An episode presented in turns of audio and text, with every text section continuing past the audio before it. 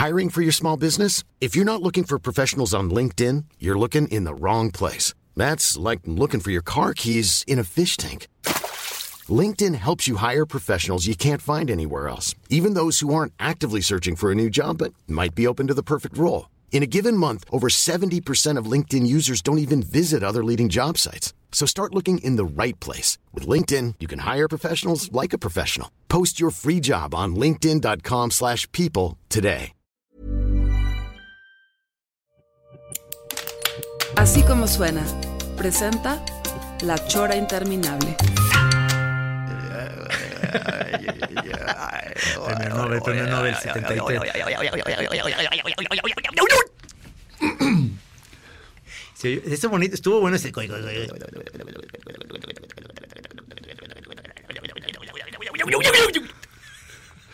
Señor productor, por favor, integre ese sonido al al comercial. Va que va. Un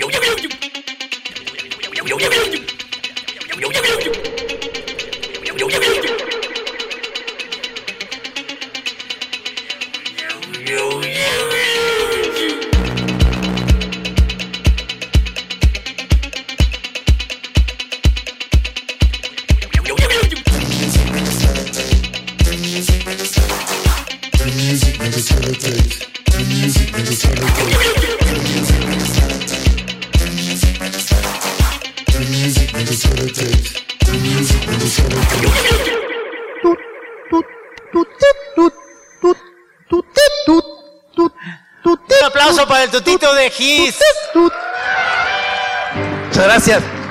Muchas gracias. Estamos aquí en la, en la Chora Interminable en este jueves. Eh, estamos en Querétaro, en la Conque, el festival famoso de cómics. Y es verdad esto, o sea, porque yo creo que han de pensar los choreros, como siempre, que es mentira todo. No, no. Pero esto es verdad. Estamos, ¿verdad que sí? Aquí hay choreros, ¿verdad? Ahí está. No está grabado eso. Esto es verdad. Esto es verdad. Ojalá que hay- haya. ¿Hay, manera de que los choreros vean esto? ¿Lo, lo est- lo están viendo en este momento? Lo está- eh, hay choreros que están viendo, no sé si hay alguien que puso Facebook Live o algo así. Sí. Pero es que no hay buena señal aquí. Estamos transmitiendo desde Querétaro, la, la ciudad más bonita de México, la verdad. Está poca madre aquí.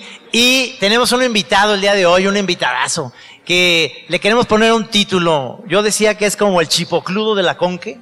También eh, se le conoce como el gran visir, Es, es el varón el varón. el varón dandy de la conque, con esos bigotes que tiene, ¿sí- se, los, se fijan que tiene unos bigotes acá muy, muy de dandy, pero de los años 30. El señor, un aplauso al señor Luis Gantús, que está Bravo. aquí con nosotros. Gracias, Trino. El- Gracias, gracias por estar aquí. Gracias por, No, pues, por hacer esto. este es el segundo año, ¿verdad? Segundo Luis? año de la Conque, de la segunda etapa. De la, segunda primera etapa. etapa fue ahí en los 90, del 94 al 2001. Y se suspendió. Estamos, es que eh, eh, estamos hablando con el director de la Conque, con el señor Luis Gantús, Todavía sí. todavía. ¿Qué pasó? Porque, o sea, eh, eh, yo ni siquiera sabía de esa primera etapa. Sí, hasta fuiste, Gil. ¿Sí? Sí, va. Sí, Es que yo del 2000 para atrás no, no, no, no, no tengo ahorita Es recuerdos. más, una vez los tuvimos que cambiar de hotel porque se quejaron de que se habían metido en un hotel que Ah, dejaban unos narcos. y- sí, sí, sí, sí, cierto. Y sí. fue la vez que vimos a, a Adam West, el de Batman. ¿Te acuerdas que estaba Adam West sentado ahí? Ah, de, de carácter difícil. Eh, muy difícil. Estaba, ¿sabes quién? El de de Spirit. Will este, Eisner. Will Eisner. Ah, ¿sí? Y entonces estaba Adam West y te acuerdas que llegamos con una cámara y, nos, y no, antes de que llegamos dijo, Sí. no quiero hablar con nadie de Uf. nada, se me largan para Sí, allá. es cierto. Qué bueno que, que había olvidado yo todo eso. Me lo estás recordando, cabrón. Este, Y no, entonces, por- ¿sabes por- qué? Dije, chinga tu madre, pinche Batman. Dije, Pues no fueron los sí. únicos, ¿eh? Muchos se la... ¿Quién contamos? Porque sí era bastante pesadito el tipo. Era pesado, ¿verdad? Pues dicen que no hay que hablar mal de los muertos. No, pero lo dijimos en la chora antes de que se muriera, que era... A mí me decepcionó mucho porque yo, yo lo admiraba muchísimo por, Sí. por la serie de Batman. Y Tú querías un acercamiento. O sea, como, como bueno, ya, ya que eh, este año pasado fue con eh, Stan Lee, ¿no? Estaba de, de- Sí. de- de estrella, de rockstar absoluto, el viejillo. Sí, ya, ya. Y este, obviamente no pudimos acercarnos, pero, pero tú hábilmente, ¿te acuerdas que Me estábamos? tomé un selfie. Estábamos, sí, en un mismo restaurante, pero estaba como seis mesas más lejos. Te tomaste una me tomé selfie. una foto y se le ve la cabecita aquí. Parecía una cabecita al fondo.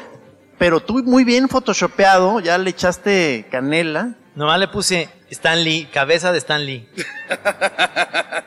Él no sabe que está en un selfie mío, pero ciertamente. No, ha estado muy bien y este año va a estar sensacional. Entonces, esta nueva sede, que además es increíble que hayan escogido, algo que nos saque, pues realmente de, ahora sí, del, como dicen, de- del exterior de la República, que es la Ciudad de México, Sí. porque eh, estar en Querétaro es otro aire, la- los moneros quieren venir con más ganas, todo el mundo quiere venir aquí porque hay una oferta muy padre, ¿no?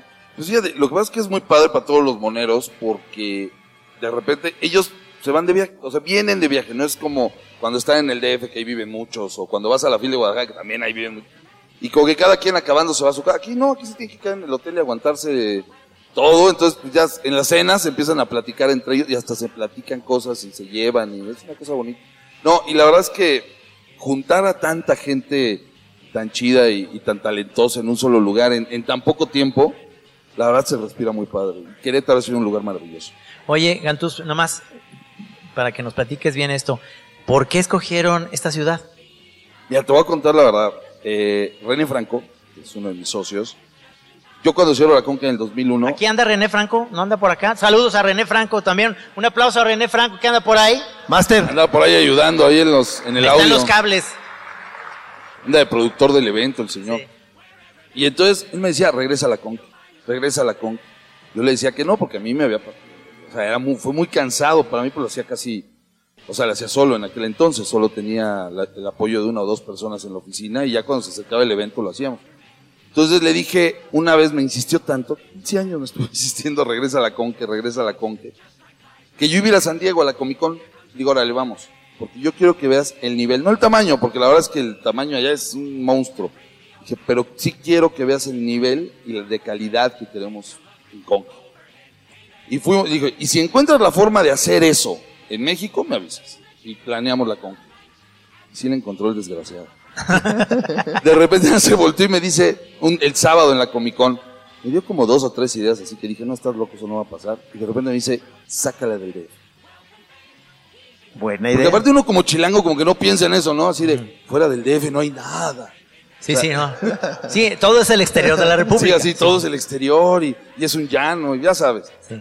Y de repente cuando me dice, sácala del DF, yo, pues. Y, en- y entonces, tengo que confesarte algo. Va, René fue a hacer un, un, un stand-up a León Sí. y vemos el Poliforum y, y pues como que decíamos, mira, aquí puede ser, puede ser León. Pero el director del lugar allá, Sí. un día me dice, no, ¿qué crees? Vas a tener que compartir el espacio con la Feria del Libro de aquí de León. Y dije, ah, chico, como que no, o sea, no tiene... Nosotros veíamos como que iba a pasar algo importante, entonces Sí. no podemos compartir. Y, y nos latía que como que nos quería agarrar de gancho para levantar su feria que no va nadie. O sea, sigue, sigue molesto. Por, por cierto, estuve yo la semana pasada, ¿eh? No es cierto. No, no. Y la- pero ya lo corrieron al señor, así que ahora sí voy. Sí, claro. Y entonces como que, que no. Y le digo a René, ¿sabes qué? Por aquí no va el asunto. Yo no sé qué artes pasó, que de repente nos llegó a los dos una llamada de aquí del centro. Oye, sabemos que están buscando, yo sé quién les dijo, pero los invitamos. 31 de diciembre del 2015. 31 de diciembre, vine con René a ver el lugar. Cuando llegué vi el lugar dije, madre, aquí es. O sea, vi el teatro de un lado, la zona de exposición del otro, el tamaño del lugar, dije, aquí es. Está increíble el Sí, lugar. está. Sí, Sí, aquí es. sí. O sea, dije, no hay otro lugar, no hay un lugar que yo haya visto en el mundo que tenga estas características. Dije, no, pues vamos a hacer. Y entonces pues, le dije a René, órale va. Hablamos aquí, se empezó el lugar. Él, él tenía claro una cosa, que yo soy muy malo para administrar dinero. Muy malo. Tú eres poeta. No, yo soy, sí. y entonces lo que decidió fue, buscó, lo primero que buscó fue crear un modelo de negocios. Y localiza a Héctor Hernández. Héctor que había trabajado en la bolsa, este, completamente ajeno a esto, ¿eh? Sí. pero totalmente ajeno a este asunto. Y tenía una visión de esto, pues un modelo de negocio se hace así. Y a René dice, ¿qué más de que de socio funciona? Y faltaba una, una X en la ecuación y teníamos Yo tengo un gran amigo que se llama Humberto Ramos, que es dibujante del Hombre Araña. Qué, qué padre, ¿verdad? Él dibuja al hombre araña, güey. O sea, Sí, a eso se dedica. Eso hace cuando trabaja. Cuando no trabaja, yo creo. Entonces, la verdad, alguna vez habíamos hablado y con Humberto, pues mi idea es, es un cuate muy respetado en el extranjero. Muy conocido, muy respetado. Y yo ya había organizado unos años antes un evento que se llamaba Festo Cómic, que era un evento de autores de cómic chiquito ahí dentro de la Filig. Y él siempre me decía, vamos a hacer esto, vamos a hacer esto. Y dije, órale, ya te llegó tu hora. Aquí está, vamos a hacerlo bien. Y él se encarga del talento. Y así nos aventamos. Con un, y tengo que confesar que es un negocio de saliva. Porque de repente Humberto va a una convención y habla con el representante de Stan Lee. Y le dice el representante, yo ahí estábamos en la WonderCon en Los Ángeles. Le dice, pa, me interesa ir a México. Ah, qué chido. Entonces me regreso yo de, oigan, a Stan Lee le interesa ir a México. no, man. Sí, pero decíamos, ¿cómo le hacemos? Porque el viejito anda cancelando a cada rato. Ya sé, entonces fuimos a Sony. Iban a traer el Spider-Man y, oye, Sony, fíjate que Stan Lee viene a México. Ah, o sea, toda más viene Tom Holland. Ah, pues igual y podríamos hacer algo con Tom Holland. Qué padre, fuimos con Stan Lee. No puedes faltar porque viene Tom Holland. Eso se llama, eso se llama triangular, Trino. Ojo, Sí. ojo. Queremos hacer la Chora TV, que sea negocio. Sí. Lo estamos haciendo muy mal, así es. Así es. ¿Te acuerdas que yo no iba a venir, pero luego él me dijo que tú sí venías, por eso yo- Así bueno. son estos cabrones. Oye, pero... está- Pero sí sin querer nos salió, Está ¿eh? buenísimo. Y estuvo aquí Stan Lee. Sí, y, y cuando estuvo en este teatro así, trajimos a Tom Holland. Sony le entró durísimo y entonces trajo a Tom Holland a presentar a Spider-Man. Que le decimos a Stanley, oye, ¿y si te atraviesas al escenario? No, pues se volvió loca la gente. Era la primera vez que se encontraban Stanley y Tom Holland. Pero espérate, Buenísimo. Eso estuvo a punto de no suceder. Porque el martes, antes de la conque, que se calle el señor. Se cayó. ¿Cómo que se cayó. cae? Pues no sé, yo creo que andaba borracho. Digo, este. No sé qué estaba haciendo. Se cayó y se pegó en la cabeza. La noticia así, martes, me acuerdo mucho, estábamos afuera del hotel donde estábamos quedando, así. Héctor, Humberto, Héctor y yo estábamos fumando un cigarro y de repente se acerca Humberto. Stanley se, Stanley se cayó y que no viene. Que ya no se acuerda de qué es lo que hace. No, güey, no, se me subió una hasta, o sea, porque pues, que mañana va a ir al doctor y que no sé qué, y que bla, bla. iba a llegar el jueves. Todo el miércoles, no sabes qué angustia tenemos, porque aparte lo teníamos en espectaculares, lo habíamos anunciado en televisión, lo teníamos en todos lados. ¿Sabes, sabes la tensión que traía? Claro. Había cancelado un par de meses antes un par de eventos en Estados Unidos. Y ya ves que cuando algo pasa malo, de repente salen los haters de la coladera así de, no, ya canceló en México, no, ya los de que no les quieren decir, ya sabes. Pero así de las coladeras salen esos güeyes que, que, que te sa- saben tu vida mejor que tú. Y saben lo que pasa en el evento más que tú. Entonces empezaron y duro y aparte traían eso que iba, que había cancelado y nosotros tres días antes del evento y sin saber si venía el señor. Miércoles. Bueno, lo tenemos aquí miércoles en la noche. Humberto estábamos así, nervioso, recibe la llamada del representante. Sí va, pero llegamos el viernes. Para esto ya tenemos avión privado, porque quería un avión privado y aquí nos apoyó una, este, una empresa, ¿cómo se llama? Red Wings, de aquí de Querétaro, nos apoyó para tener el hangar y todo.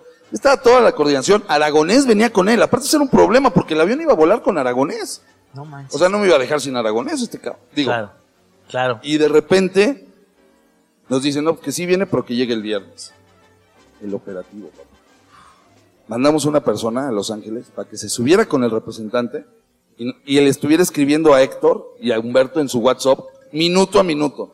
Yo tenía en mi WhatsApp a los de la gente del avión y tenía a Sergio. Y entonces me iban diciendo, vamos en camino a casa de Stanley. Ya llegó el avión, ya estamos esperando. Y todos así con nuestro WhatsApp. Y de repente, Ya le dieron cacahuates en el avión. no, eso era lo bueno. Estamos en la puerta de Stanley.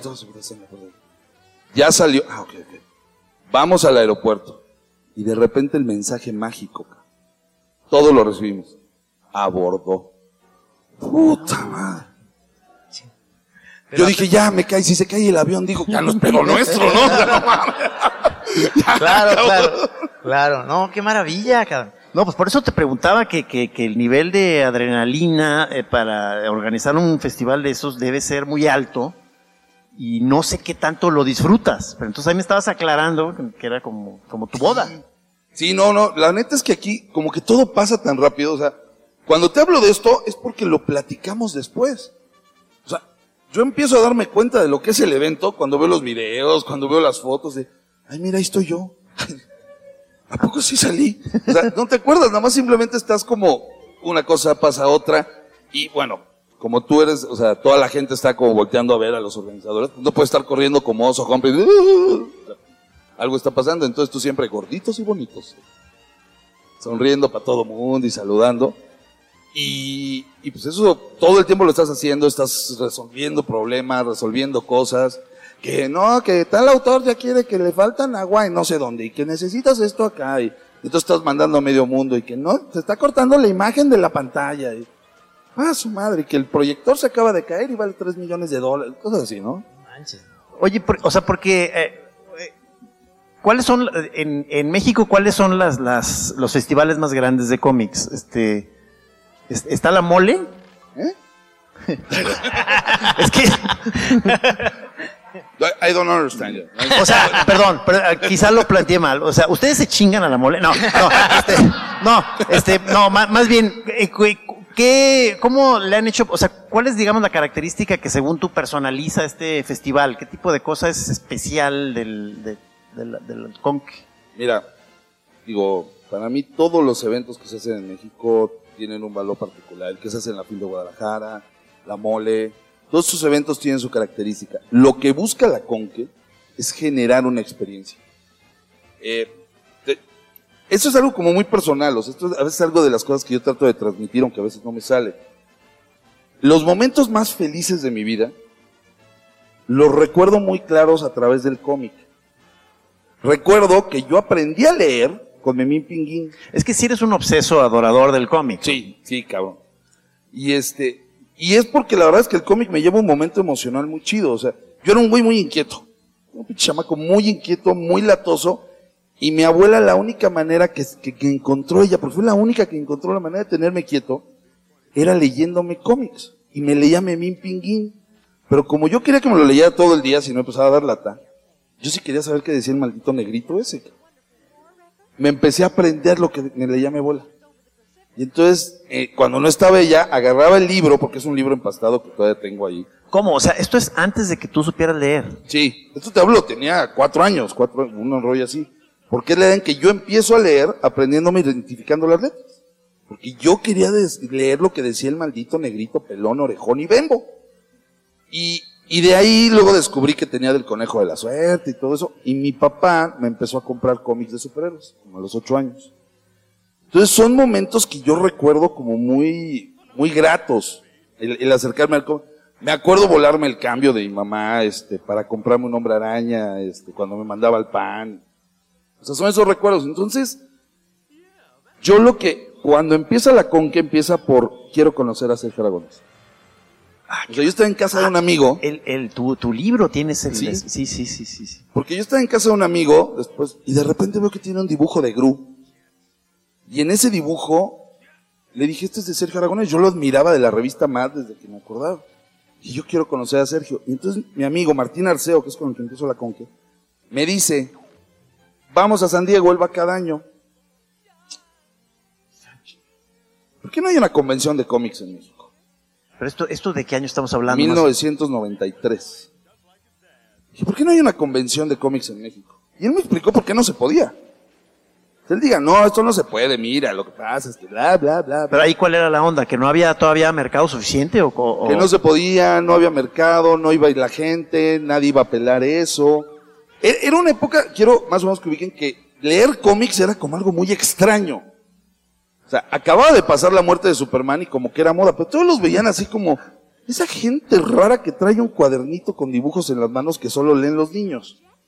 Entonces era como muy complicado y parecía que éramos grupos muy pequeños de gente. Te reunías ahí como que de repente como, como, no sé, como narcomenudeo, ¿no? A ver, pero perdón, nomás para ubicar dentro de tu historia personal, tú, tú, este, te fuiste directito, eh, ¿qué? De la, o sea, o sea, ¿cómo entraste al, al, ya como trabajo, los cómics? Y es que esa parte no la tengo clara, o sea, de la prepa te fuiste. Yo trabajé, no, yo me iba de pinta de la escuela a Editorial Vid.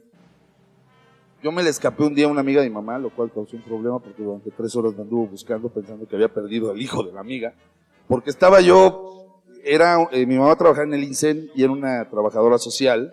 Voy con una trabajadora social, mi mamá era secretaria en el INSEN, voy con una trabajadora social en la camioneta y de repente estaba yo así, perdiendo el tiempo, me tenían que mandar porque era muy inquieto, en yo era muy inquieto. Y traía un cómic de Batman, estaba leyendo, y de repente estaba yo en, en una calle ahí que se llama Cuauhtémoc, y estaba la Torre Vid. Torre Vid era una torre muy grande que tenía el logo de Vid. Entonces yo estaba y de repente volteo y dije, ah, cabrón. Era el mismo logo que traía mi cómic. Y ya, pues aquí hacen los cómics. Y me metí. Siempre he dicho que yo estuve a punto de acabar este, en el porno. Porque entrabas en ese pasillo y de este lado estaba Playboy y en esa oficina me metí. Ay, míralo. Qué chistosito. Pero te hablo que tenía 12 años, ¿no? Entonces como que vinieron los de Playboy y no, güey, no, no, no, no, no. Es aquí enfrente. Y ahí se acabó una fructífera carrera en el porno. y entonces llego a Vid y estaba, llego, vengo O sea, pero por los iba- cómics. Ibas de, de turista, o sea. Sí, no, yo iba como un niño así, con su cómic de Batman. Quería ver dónde hacían los cómics. y te esperabas ver ahí, ¿no? A Sixto No, Valencia yo- haciendo los monos y No, a pues todo. yo me esperaba así como este mundo de diversión y lo No, no era así. Una oficina. Sí, una pinche oficina, de aparte aburridísima. Pero resulta que como que había un editor, bueno, todavía está digo, Paco Jiménez, tenía la costumbre como de recibir a los chavos, a los fans. Entonces me pasan a su oficina y yo veo un librero, que ahorita pues ya me parece medio ridículo, pero en aquel entonces era impresionante, era un librero lleno de cómics gringos. Y decía, no mames, existen. O sea, no salen en español, primero salen en inglés.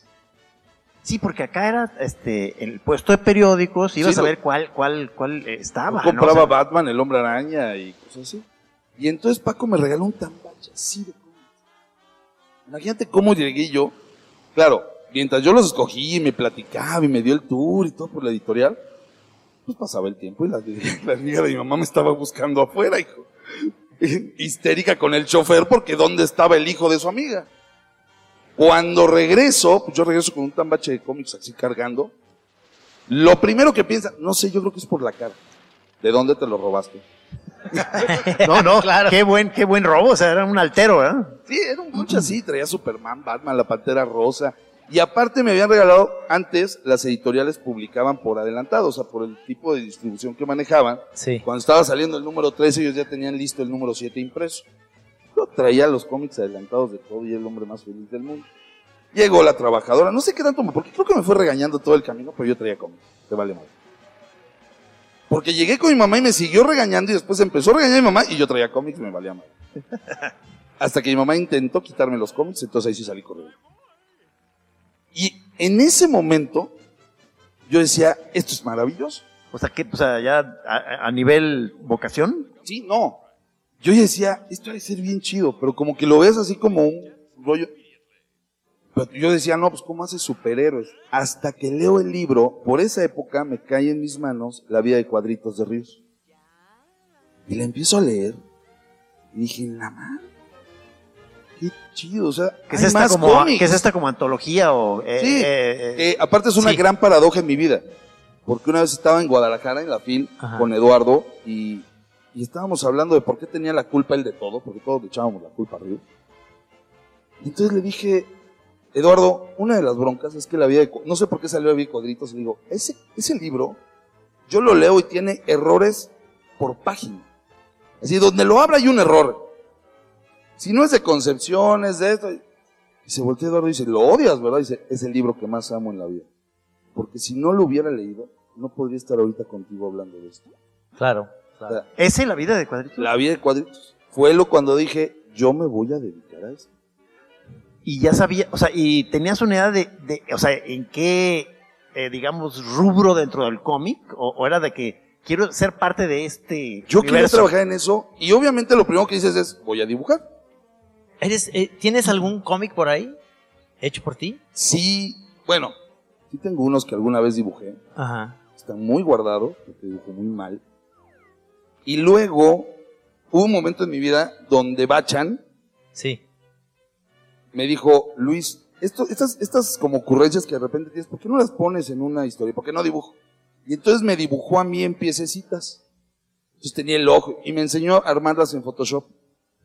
Entonces un día empecé, un día por una apuesta que estábamos en Twitter, Jorge Pinto, el de Bunsen y yo, le hice una apuesta de que yo podía hacer una tira durante un mes todos los días. Y madre es que me la acepta. Y entonces empiezo a, a usar esto del, y le llamo Luis Astuto, que es un personaje que salía en el bulbo de Bacha, porque Ajá. siempre me parecía el Astuto más chavo. Un personaje, una serie de televisión de los 90. Y entonces le llamo Luis Astuto y saco una madre que se llama Punte Chamánicos. Con tan buena suerte o tan mala suerte que los ve Clement y se los manda a Hernández y Helguera. Tenía así como una carga social y todo ese rollo. Sí. Y que me empiezan a publicar en el chamuco. Ah, mira. Y yo publiqué cinco años en el chamuco y siempre les decía, me quede más que soy como el Miguel Ángel Cornejo de los cómics. Si yo puedo publicar, ustedes, ¿por qué no? Yo no dibujo, no soy bueno. Es que yo lo que hacía era organizar eventos, pero siempre me ha gustado contar historias.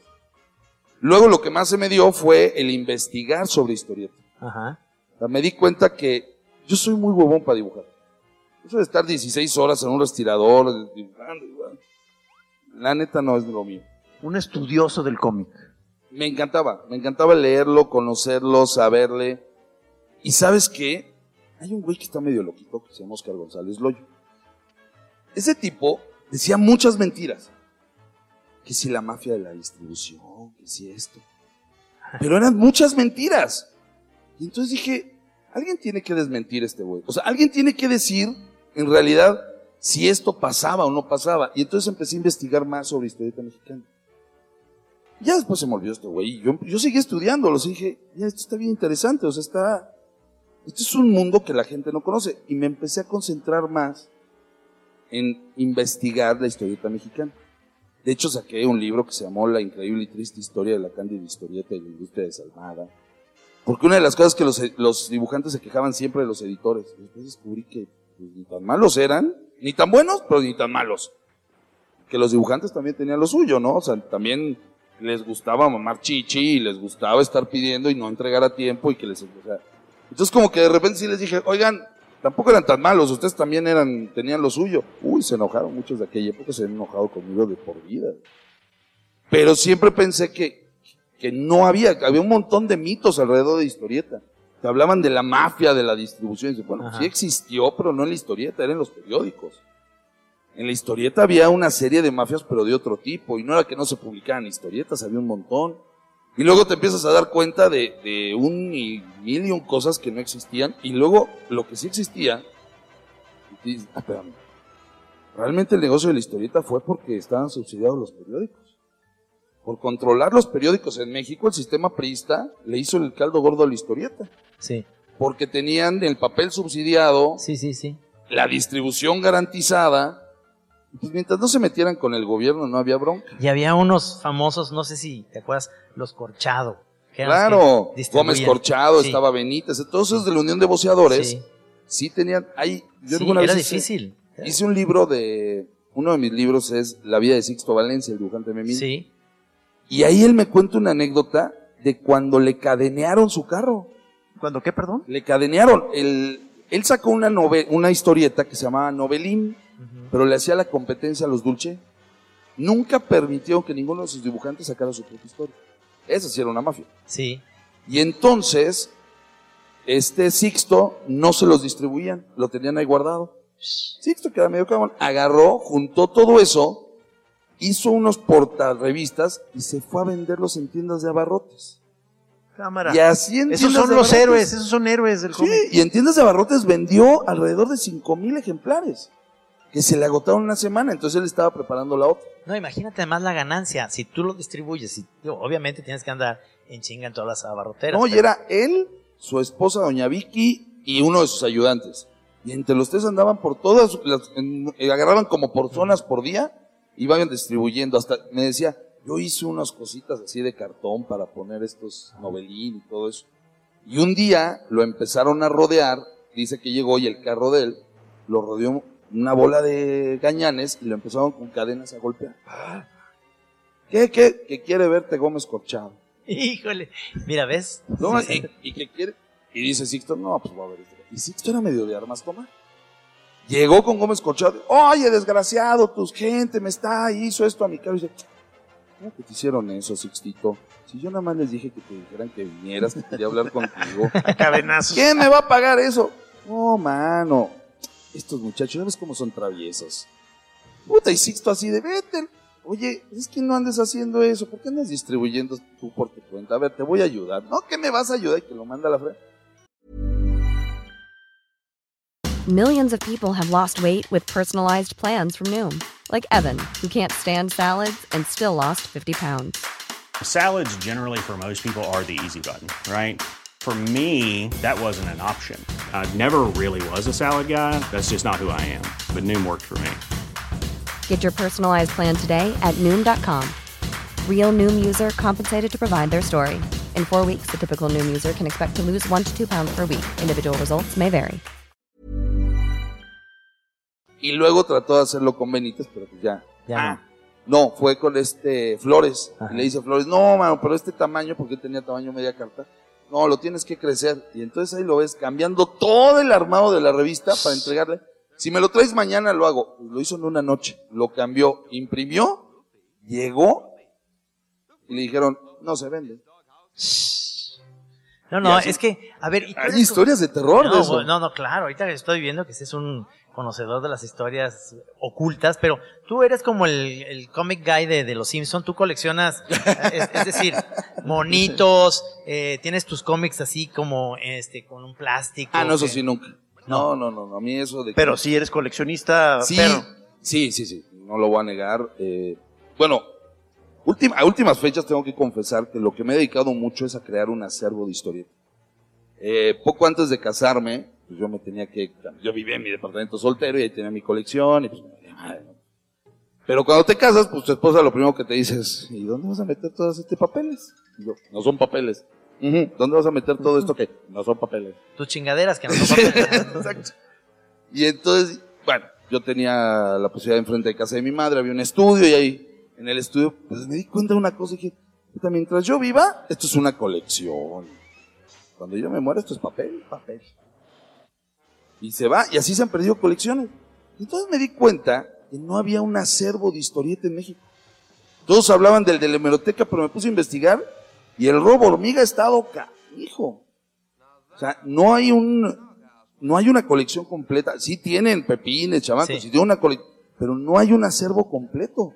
O sea, pero lo estás, lo estás armando en tu casa. No, tengo un estudio y lo que decidí fue juntar por lo menos uno de cada uno de los títulos que se habían publicado en México de 34 a la fecha. Ah, o sea, de cómic mexicano. De cómic mexicano. Sí. Tengo ahí gringo y europeo, pero están como en otra sección. Y me he Pero este, concentrado estás hablando mucho de los super sabios, estás hablando de... No, hombre, de familia agachados. Burrón, los agachados, pero de cosas tan raras como el agente 0013, cosas como los polivoces, como siempre en domingo, que se, que se llamaba O sea, Una y Más, Los polivoces, los polivoces era cómic. Los polivoces era cómic, cómic. Sí, sí hicieron un cómic de los polivoces. Se hizo uno de Chucho Lechuga, de, sí, de Héctor Le- de Lechuga. Héctor Lechuga, se hizo uno que se llamaba simplemente Natacho, se hizo uno que se llamaba Chucherías de Sí. Chucho Salinas. Oye, ¿y no, no están los que nos gustaban? ¿Cómo se llaman los de fútbol? ¿Eso? Es que, es que esos Claro. eran chilenos, pirulete. Pirulete se No, lo trajo pero- Reynoso. Pero ¿a poco Borjita también? Borjita lo No. hacía. Chivas, Chivas, Chivas, Chiva, chiva, ra, ra, ra. No, ese yo no lo América. América ya, que el que dibujaba. No, esos no los compraba. ¿Cómo los voy a comprar el de Chivas? Ay, No es que no había de ay, Atlas, güey. No, no. Nadie lo compraba. O sea, bueno, había un cómic del Atlas, pues, ¿o qué, cabrón? No, no, pues es que ¿cómo vas a andar comprando de las Chivas? Te- compras el de pirulete. Ese sí estaba bonito. Sí, Estaba de las chivas padre. no lo compra nadie, estoy de acuerdo. Que, que la historia del de pirulete, que, que es triste, el dibujante, que es eh, chileno, es- está en la cárcel por pederasta. Imagínate nomás. Ay, cabrón. Esa es la historia. Terrible. Se acaba de morir hace tres años. Se acaba de morir, ¿verdad? Ah, pues estuvo en la cárcel. En la cárcel por pedazos. Estuvo en la cárcel, pero si ya lo tienen pero- ahí todavía, pero- mira que son cabrón. Tenía que guardarlo muerto. así. Está con Adam West ahí. Sí. Usted se me queda hasta que cumpla su condena, me vale.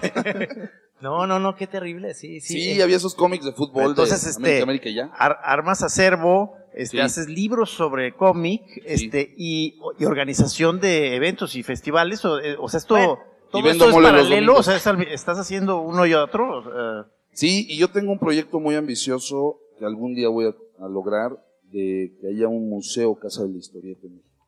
Está padrísimo eso. Ojalá se logre porque la verdad es que si perdemos la historieta, perdemos uno de los principales una de las principales fuentes de imagen gráfica y de cultura popular de nuestro país en el siglo XX. ¿Y qué opinas ahorita de la novela gráfica en México que está resurgiendo con Beth? Están ahí, hay varios este compañeros nuestros que están haciendo una novela gráfica diferente. No, pues Apolo Cacho. y- Apolo Cacho, este, el- estos Hernández maestros. que hizo bueno, de Che. El Che hizo, ta- eh, Hernández hizo lo Hernández, del. Che.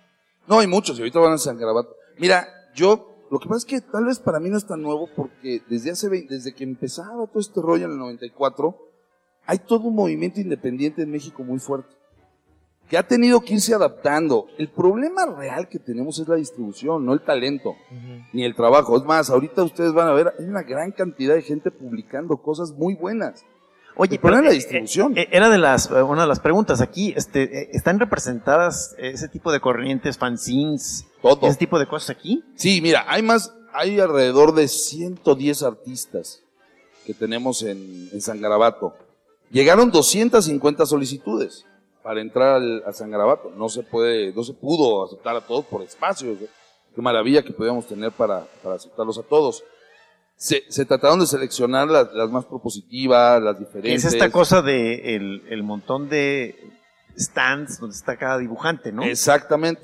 Porque es una zona, eso es una zona. La- exacto, es nuestra zona de artistas, lo que llaman la terraza de los artistas de San Garabato. Todos los, los eventos en el mundo tienen una cosa que le llaman el Artisali o el callejón del artista. Y nosotros decimos, no, pues, vamos a ponerle un nombre chido. Y la verdad es que a mí le dije a Rius, oye, dame chance de usar San Garabato, ¿no?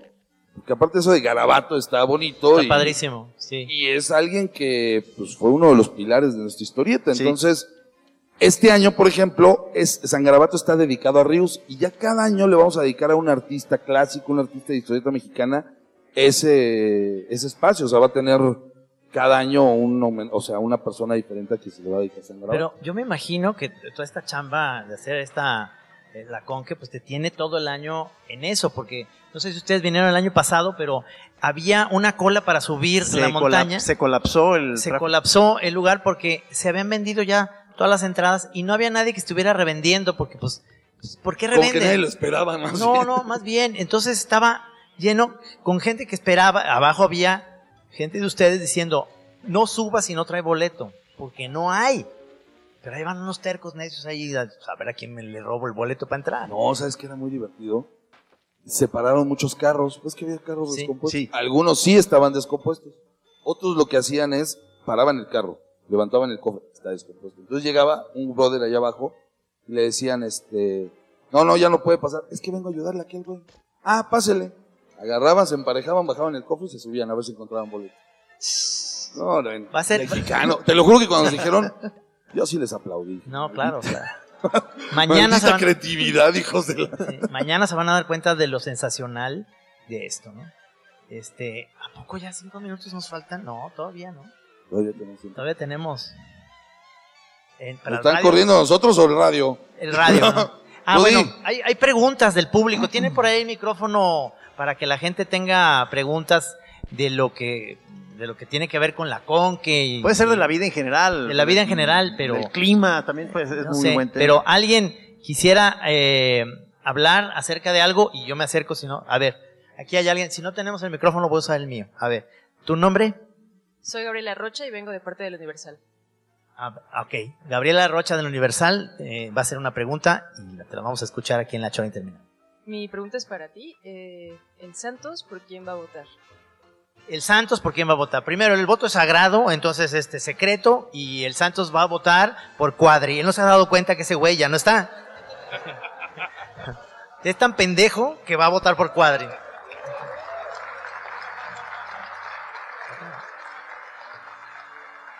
Otra, otra pregunta. A ver, Ahí está, el, ahí está el micrófono ahí. micrófono, muy bien. Ya tenemos a nuestra bella de Can. Muy bien. Es para Gantus, este, Ah, para mí. por- por hacer, güey. Eh, ¿Qué onda con Festo? ¿Qué onda con qué? Con Festo Comic. a Festo ver, Comic. a ver, ¿qué es eso? ¿Qué es eso de Festo? Festo Comic fue un evento que se organizó del 2011, cuando yo no quería organizar con qué, pero yo sabía que había, fal- hacía falta algo, porque la verdad te voy a ser muy honesto, te voy a decir, a veces que me molesta de ciertos eventos de cómic. Antes del 2010, o sea, de que se terminó la conca del 2010, nunca pelaron a los autores mexicanos. Si llegaban a tenerlos en sus eventos, los mandaban al lado del baño, ahí en un stand, o en la parte más hasta arriba, los trataban muy mal. Nada más estaba como el festival, el, encuentro que se hace en la FIL, el encuentro ese de caricatura y historieta, y algunas cositas por ahí, como- pero era muy poco. Entonces, en el 2011, eh, yo estaba, fui a un evento en el World Trade Center que publicó y así presumió que iba a ser como la con, que iba a resultar la con, y todo eso. Una madre que se llamó, creo que Comic Con México, algo así. ¿Por qué? Pero agarraron, neto, y, y mandaron, me acuerdo haber visto a Luis Fernando y a Juan L. al lado de un brother que vendía estampitas y, y digo, ¿y, ¿y cómo están? Y me decían, no sé, no he visto al organizador, no sabíamos en qué mesa nos tocaban.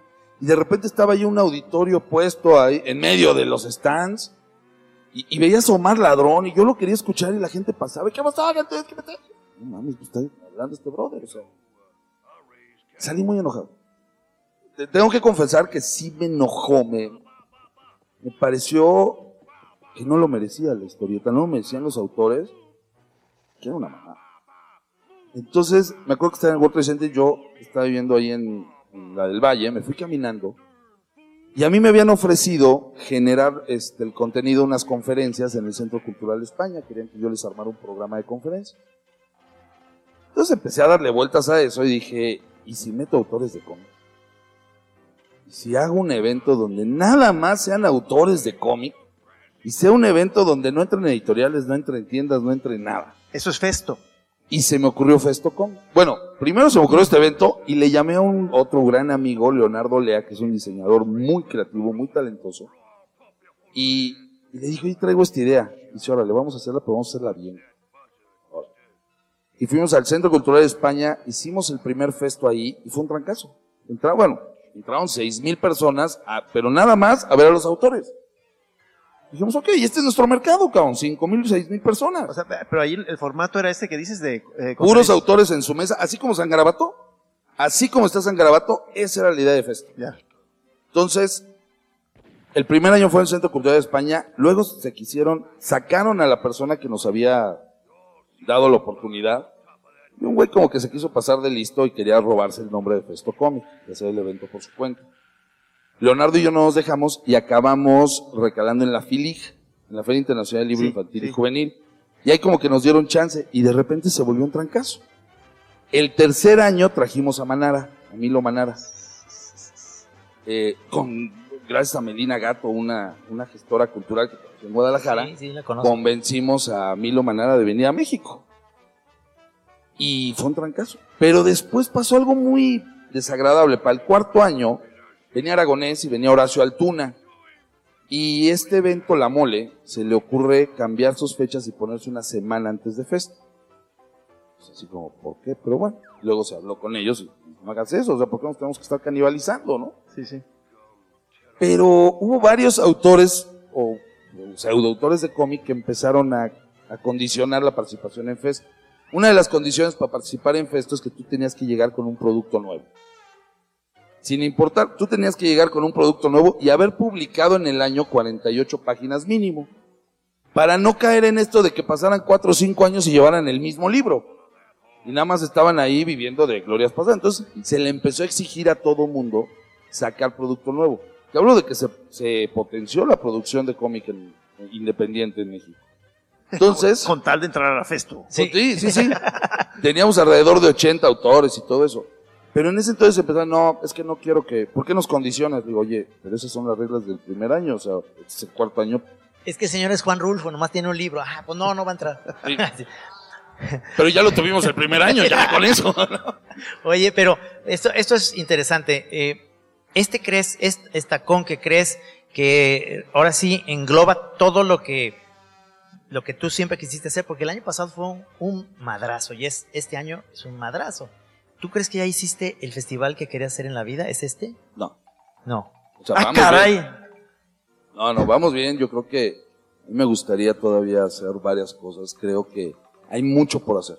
En realidad quiero bailes regionales.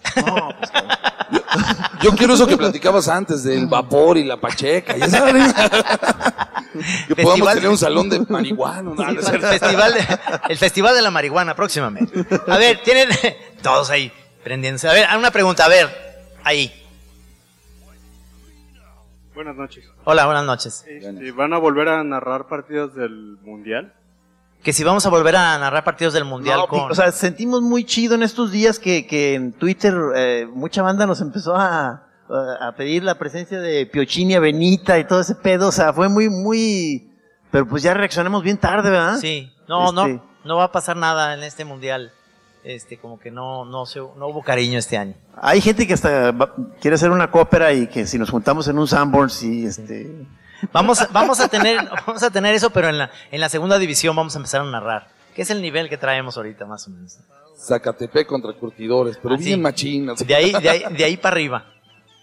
A ver, acá, acá hay una pregunta y lo que se me ha olvidado preguntar por, por mala educación, los nombres antes de. Entonces, para que si oyen el podcast dices, pues esa voz era mía. Ay, sí, tú eras.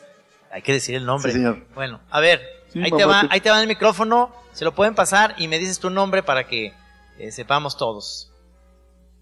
Hola, ¿qué tal? Soy Luis Hernández, sin parentesco con el matador, obviamente. Ajá. Eh, bueno, la pregunta es para Luis Gantús, eh, un poco sobre lo que estaba mencionando Trino, acerca de que el año pasado pues fue un trancazo. Mm, la cantidad de nombres como Stan Lee, Madureira, Mark Wade, etcétera, pues fue una forma muy, muy grandilocuente de regresar la conque. Sin embargo, este año en, bueno, en redes sociales y demás se tiene la sensación de que tal vez eh, se puso la vara muy alta el primer año y este año tal vez los invitados, digo, Capullo, Snyder son bastante buenos, pero no se siente la misma expectativa por la cantidad de grandes nombres. Se puede decir que esta es una edición donde están como enfriando las máquinas después de la explosión del año pasado. Oye, pero está en Gisitrino, no mames, güey. O sea, Megastars. O sea, neto, no, tienes razón, aquí, tienes ¿no? razón. Este, sí, a ver, A ver, buena pregunta. No, mira, hay una. Realmente la pregunta es muy simple. es, Después de Stan Lee, ¿a quién vas a traer? Nadie, güey. Neto, no, no, no, no hay otro Stan Lee. Y es real. O sea, nosotros estamos construyendo un evento no, no a, a- a ver qué pasa este año. Estamos construyendo un evento a 20 años. Sí, claro, necesitábamos regresar con un golpe, necesitábamos un trancazo, y te soy muy honesto, traer a Stan Lee es el golpe que necesitas para voltear y decirle al mundo entero, aquí en México hay un evento de nivel. Aquí en México tenemos este nivel de calidad y mostrar esto que posiblemente para que lo conocieran, si no hubiéramos traído a Stan Lee nos hubiera costado más trabajo. Pero con que está construido en base a un contenido. Yo quiero que revises el programa de actividades. Tiene el triple de cosas. Tenemos invitados como Jeremy Zag, como Jason Bloom, Stan Gisitrino, Stan Hernández, Elguera. O sea, tenemos una gran cantidad de invitados. Es obvio que para el público exigente comiquero que dice, no, no, no, ahora me quiero, me quiero que me traigas a, a tal. No, Sí, es que eso debe ser difícil, porque sí debe venir mucho clavado, ya muy, muy exquisito, Sí, obsesivo. quiero, quiero que me traigas a Vision. Güey, se murió.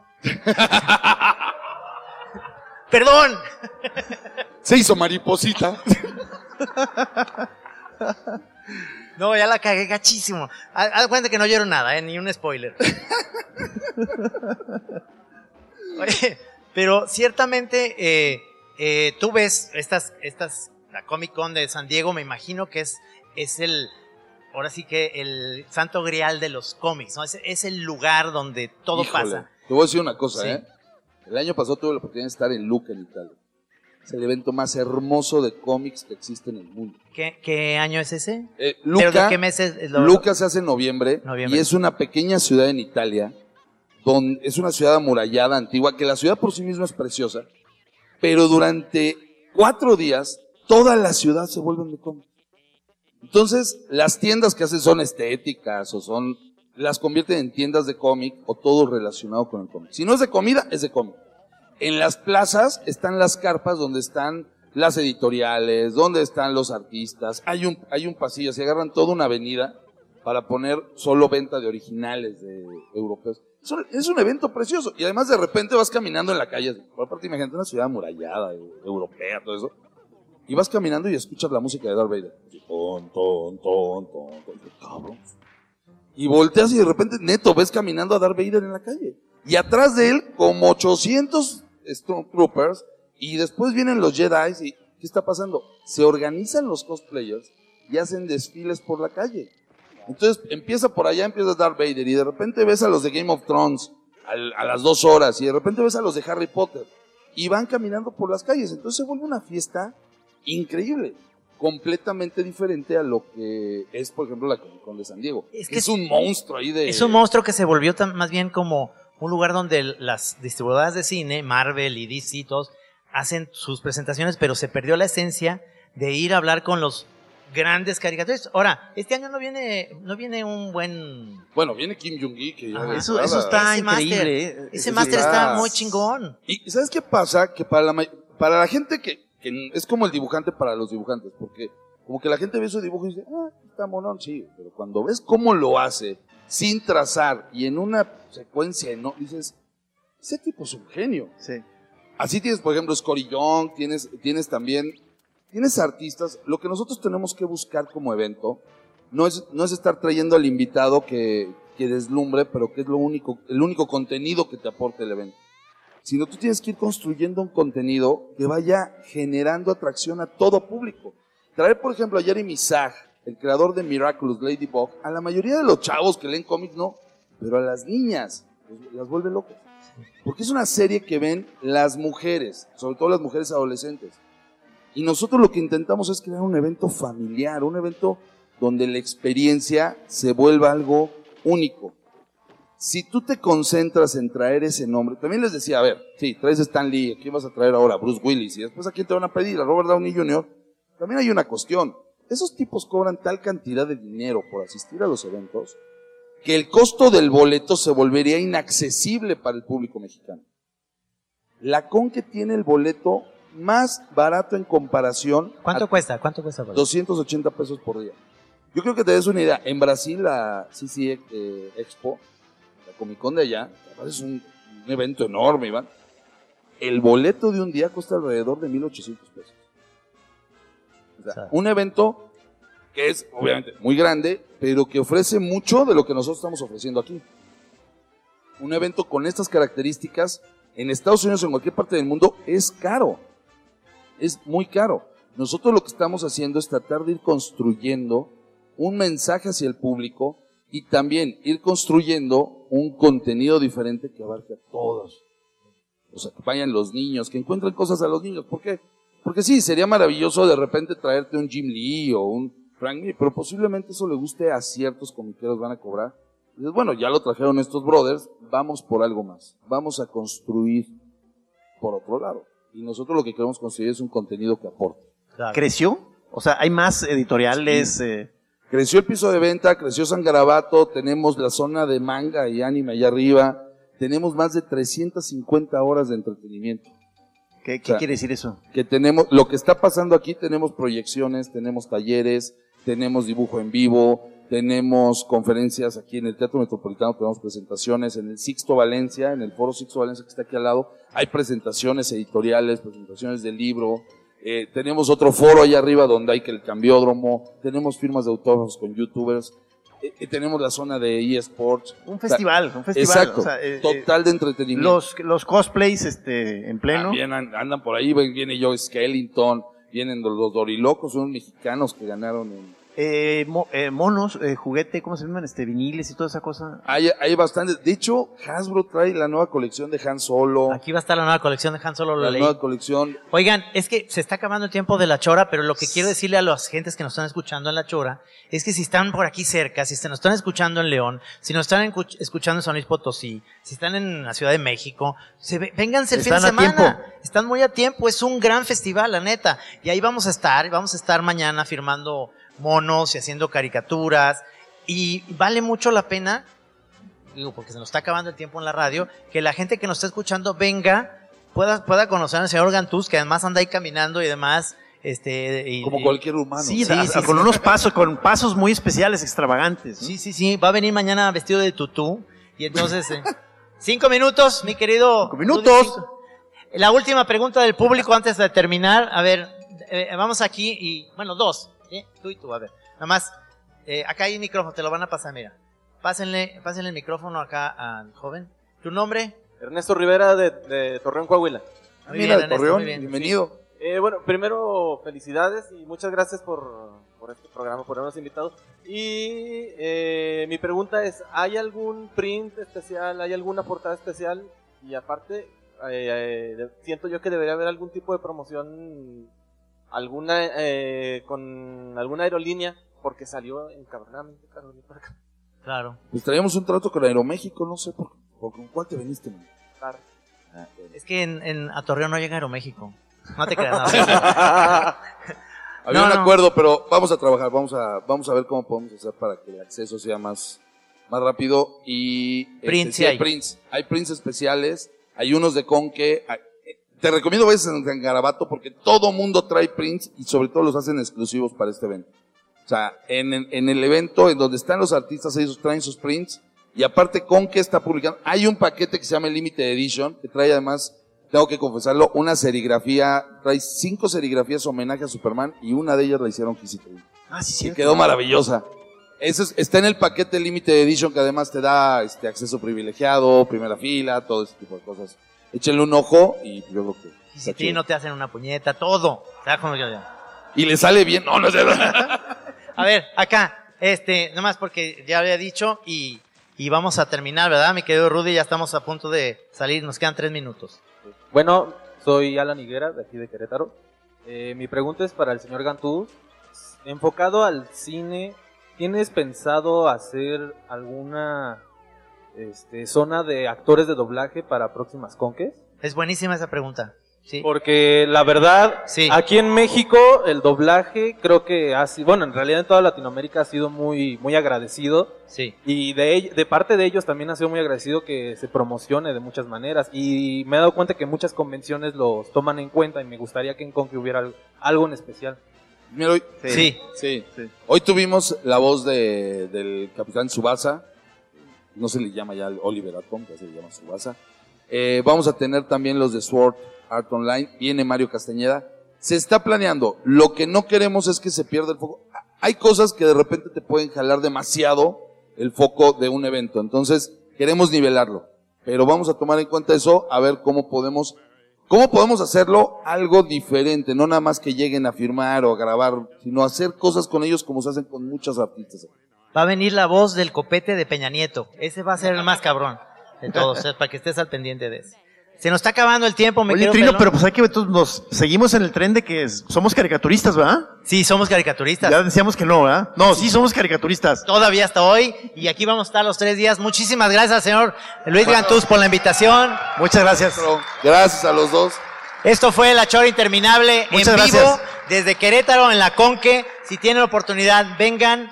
Señor Pelón. Maestro, muchas gracias por todo, ¿eh? No, hombre, a Te busco después, te busco al rato. Sí. Aquí saludos a mi hijo Chema, a, a mi mujer Margarita. Uy, lo andaba dejando chato ahorita aquí afuera. Sin querer abrir la puerta y él atrás. Y órale, saca. Muy bien, muchas gracias a todos por venir y aquí nos vemos estos tres días.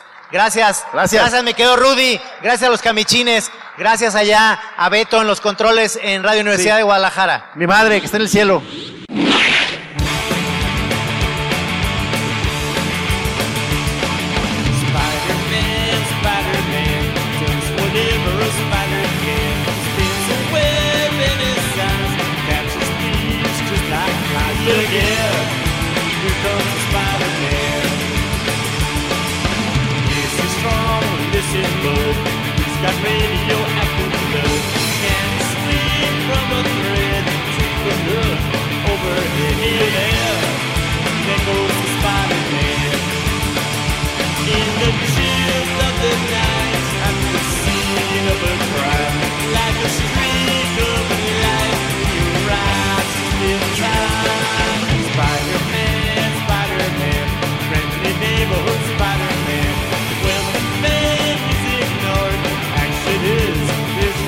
good game.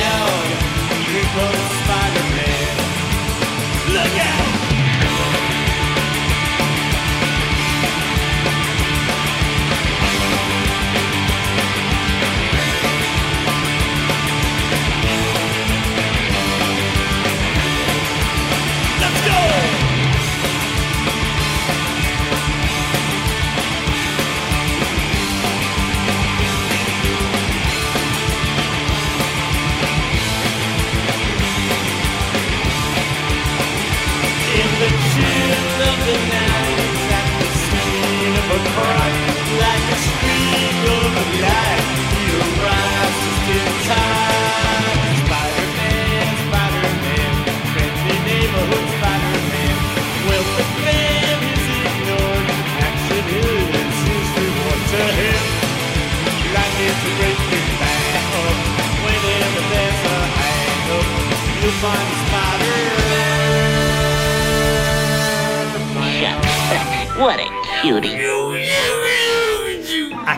Así Como Suena, La Chora Interminable. Es una producción de Radio Universidad de Guadalajara. Ah, huevos, señor. What's up, Doc?